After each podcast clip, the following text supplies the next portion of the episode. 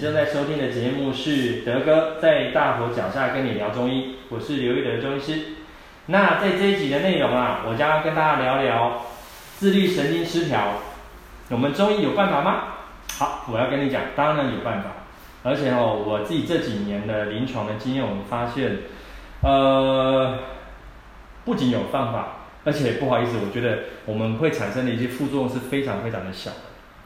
哦，这个我还记得我们前几次节目，我们有跟各位聊到说，哦，现在人因为，呃，很多人工作压力大，情绪紧张，常常会去求助于西医的这些身心门诊啊，哈、哦，那，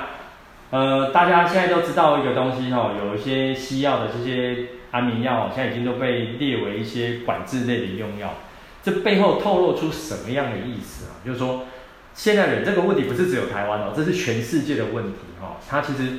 现在的人面临这种工作的情绪焦虑、压力，哦，大家对这种，呃，针对譬如安眠呐、协助安眠的用药，或者是抗焦虑的用药，逐年攀升。那大家哈、哦，应该有没有注意到？其实这已经常前几天看，呃，前一阵子看新闻报道哦，大家在过去的这个疫情啊，像我们哦，过去这半年来哈、哦，这个，呃。如果说听了有同业的，跟我一定有同感哦。我们这个不管中医西医都很都一样，在这个疫情期间哦，因为患者哦反而不太敢上门诊，所以说我们这个业绩哦，我们我们就是比较没有有机会多多协助我们的很多患者。但是有一个门诊的那个那个门诊量大增，大家知道就是所谓的西医的声音科门诊。那这个东西凸显一个东西，就是说我们在过去的一个疫情的期间，非常非常多的人呢，非常非常多的朋友，他其实面临一个是一种长时间的一种情绪的一个焦虑、焦躁。那在前几次的节目哦，我跟各位分享的是说，我们在过去的协助很多重症的朋友哈，我所谓重症哈，可能我比较 focus 在癌症重症朋友来讲，我们看到就是他当他开始。被告知有这个疾病的时候，那很多朋友都开始进入一个啊，陷入一个啊忧伤、焦虑的一个情绪。但是我们今天这个题目是比较把它放大，哦、针对于大部分的这个朋友，哈、啊，所以说自律神经失调它影响的层面，哈、啊，不是只有睡眠哦，它还有影响到肠胃，还有常常身体一些。莫名其妙的这些酸痛，那我相信哦，各位在有这些问题的时候，一定会去寻求一些协助。可能啊，你去神经科，或者你有肠胃道的问题的时候，你跑去肠胃科，或者这是酸痛的时候，有时候你跑去，你可能先跑去骨科，或跑去复健科，呃，或者跑去疼痛科，哦，但是药有吃哦，但是可能就是这些问题还是没有办法去解决。但我们会今天去谈这个问题的时候，其实有时候患者来门诊，在跟我们。在门诊在互动啊、交谈的过程当中，我从他说话的这些神情啊、语气，我们大概可以判断出七八分来讲，他应该是处在这种哦自律神经之失调的一个情形。所以我这边简单跟各位简单分析一下哦，现在人的问题哦，还有就是说工作压力、好职场的一些因素。啊，职场因素这边跟各位提到一个很有趣的，好像。你看哦，我们疫情期间，很多人在工作上有遇到很大的困境，有很多人可能工作不保，有很创业的，有人失业的。像我们诊所，在过去真的有很多诊所，中医西医都一样，很多人就是哇，真的是经营不下去也歇业的。哦，这个东西带下来就会造成一种隐性的一种啊忧郁、忧忧虑哈、焦躁的问题。那大家对这个疫情未来这个疫情的不明确，哦，或者是说。你这个人啊，他可能长时间处在一种生病的状态，那这个都是会造成我们在情绪上面啊，会有很多的因素。还有啊，我们临床上常常遇到自律神经失调，还有在自己长时间家里面的一些因素。那我们从一些心理学来讲啊，有些是说一些家庭因素，可能他从小呃的因素，可能他有些家暴的阴影啊，或者是一些家庭呢呃那个父母亲失和啊、离婚啊，哦。我最近有一个一个案例，是一个呃七八七十几岁的一个一个一个太太来，她来也是非常的紧张。哦，聊聊聊聊聊，那时不时就透露说她很悲伤哈，她常常就是被生先生大小声。那我们大概了解哦，以心理学的角度来讲，可能就是，呃，她先生长时间是属于那种极度的没有自信心，所以说他习惯对他的身边的亲人哦，大声声，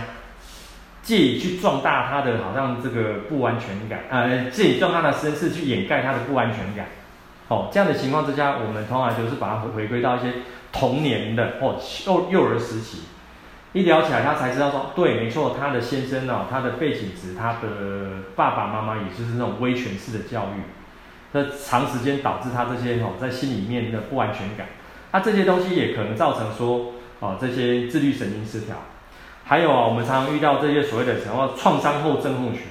创伤后症候群哦，我讲一个比较有趣的案例哦，我讲的不是什么大灾大难哈，哎，这那也是一种。那我们常常遇到的是一种是那种。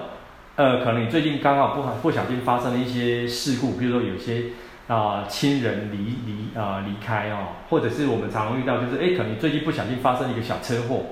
哦，你在整个过程当中哦，哎，可能因为车祸过程当中你受到一些惊吓，啊，我都把它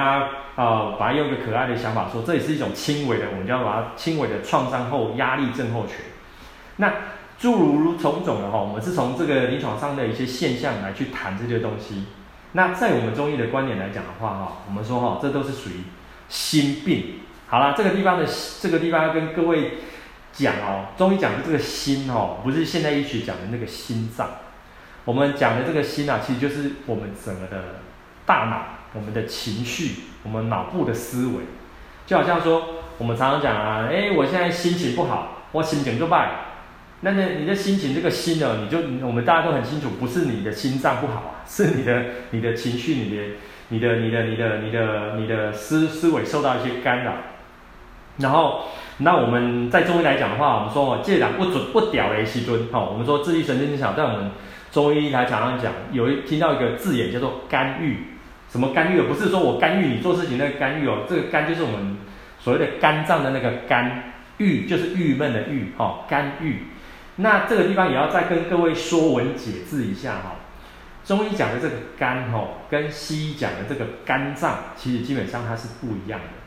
中医讲的肝呢，它的分分门别类非常的多哦，所以这是如果说有兴趣这个读一些中医的一些理论的呃的的听众朋友，可以这个地方稍微注意一下。我们中医讲的这边肝郁的这个肝啊，其实是以现代医学的讲法，就是就是我们刚刚说的，就是我们的。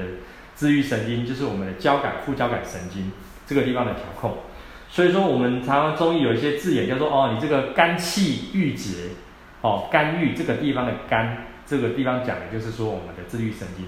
所以说我们在用一些用药的时候，我们说用一些所谓的叫做疏肝解郁的用药，这基本上来讲就是让我们的那个那个那个交感神经哈能够好好的去放松。那大家已经有听过一个中医一个很有名的一个方子，叫做逍遥散，哦，加味逍遥散。好，这个逍遥这个字？哦，大家比较知道，就是从庄子的逍遥游来，就是说哦，你这个吃的是让你逍遥自在，大概的意思是这个样子啊，但是不完全是，它基本上来讲，就是说让从中药的一个理论，让我们的大脑的这个地方的一个循环调节获得一个舒缓，不要让这个情绪的因子。哦，这个这这个地方哦，大家会提到说啊，中药有可以去调整这种情绪的东西，因为我们讲情绪啊，自律神经、交感神经这个东西，感觉好像是有点比较抽象的东西，其实是可以的。我们在中药的概念来讲，就是任何时候我们让你的大脑哦，这个进入到大脑里面的这个地方的血流的调控得到一个控制之后。该供应的养分，或者是该进出来从供应到大脑的这养分，或者是大脑它每天产生的这些生理的代谢废物，有效的把它清除掉之后，也会让我们的大脑的一个细胞产生一个自然而然的一个修复的作用。那我们也是可以去调整这些哦情绪的因素。临床上来讲哦，这个自律神经失调，我们回到刚刚的说法，我们可能表现在可能睡眠哦，常常来讲就是晚上躺下去。眼睛啊啊都合不上眼哦，不好睡，怎么想睡就是睡不着，或者是睡着的时候很多梦，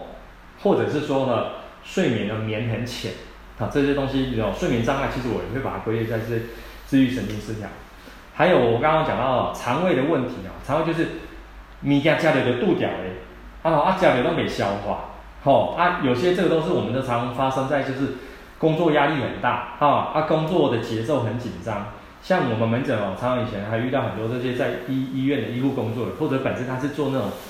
家里做陶给啊，是家里的猪甲那些吼，就是每天工作，他吃你吃饭的时间就是急急忙忙这种的，这个也会。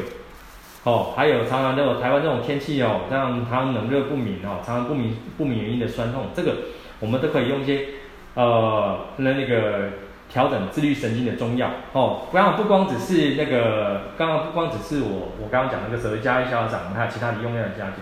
大家如果还记得哦，我前几次的一个呃那个节目，我们也提到说中医有没有还有一个名词叫做奔豚症哈，这个很多听众朋友都觉得说这还是听得有点莫名其妙，有兴趣大家可以上网查一下哈，奔就是奔跑奔，豚哈就是我们就这个豚骨拉面那个豚哈。这个字眼上面来讲，就是说，当你发生这些事情的时候，身体好像会有一股，呃，莫名其妙的一个能量在你身体跑来跑去。古时候的人呢，就好说，这好像一只小猪在你的身体跑来跑去，这叫奔豚。其实以现在来讲法的话，就是说，当我们出出现这种自律神经失调，哦，或者是以现代医学讲法，它就是身体产生一些是有点像歇斯底里的症状，身体的这些交感副交感神经没有办法发挥一个很好的一个作用。哦，就产生这种情绪啊、焦虑这些症状都上来的时候，这些我们都可以用这些中药能够去调节。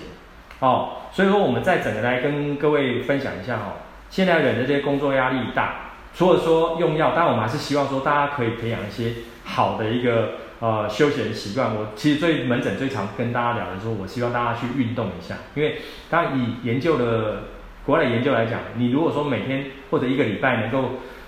安排自己有两次、三次的一些运动，每次运动时间不用太长，二十分钟、半个小时。或有些人家人会去跑步啊、骑脚踏车啊，哈，或者是这样去运动，都能够让身体这些负能量啊，去把它释放开来。然后回到刚刚我们刚刚提到说，大家还是对疫情有紧张哈。其实，在心态上来讲，我还是鼓励大家说哈，其实大家对我们台湾的医疗要很有信心。我常常跟很多患者朋友讲哦，全世界哈。大概没有比台湾的医疗更让大家觉得放心的地方，所以对疫情大家对台湾有信心。所以说哈，你对这个疫情的这个焦虑这方面来讲，哦，我们就是都能够有很好的方式可以去协助大家维持健康。那对长时间生病的，过去我们在讲一些呃可能癌症的患者啊，每次癌症的患者来的话，其实我们花比较多的时间哈，重症的朋友来，我们花比较多时间，其实都在心理治疗。他，我们心理治疗就是从我们可以客观的协助他，告诉他说，其实你这些疾病都是能够用一些很好的方式能够获得控制，甚至我们癌症的朋友们很多就是协助他成功治愈，那他能够得到一个一个正面的思考的时候，让他对自己的身体就有信心，那对脱离这种比较啊、焦虑啊、忧郁啊，吼，那长时间的自愈神经失调这种情形，当然就会就会比较好了。哦，因为哦，这个题目我跟你讲，其实说在题目非常的大，因为很多我们在家庭因素的话，那又是一个非常非常大的题目。总归言之来讲，我们中医针对的来讲，不外乎就是从我们的呃中医刚刚讲的心，就是我们的脑部，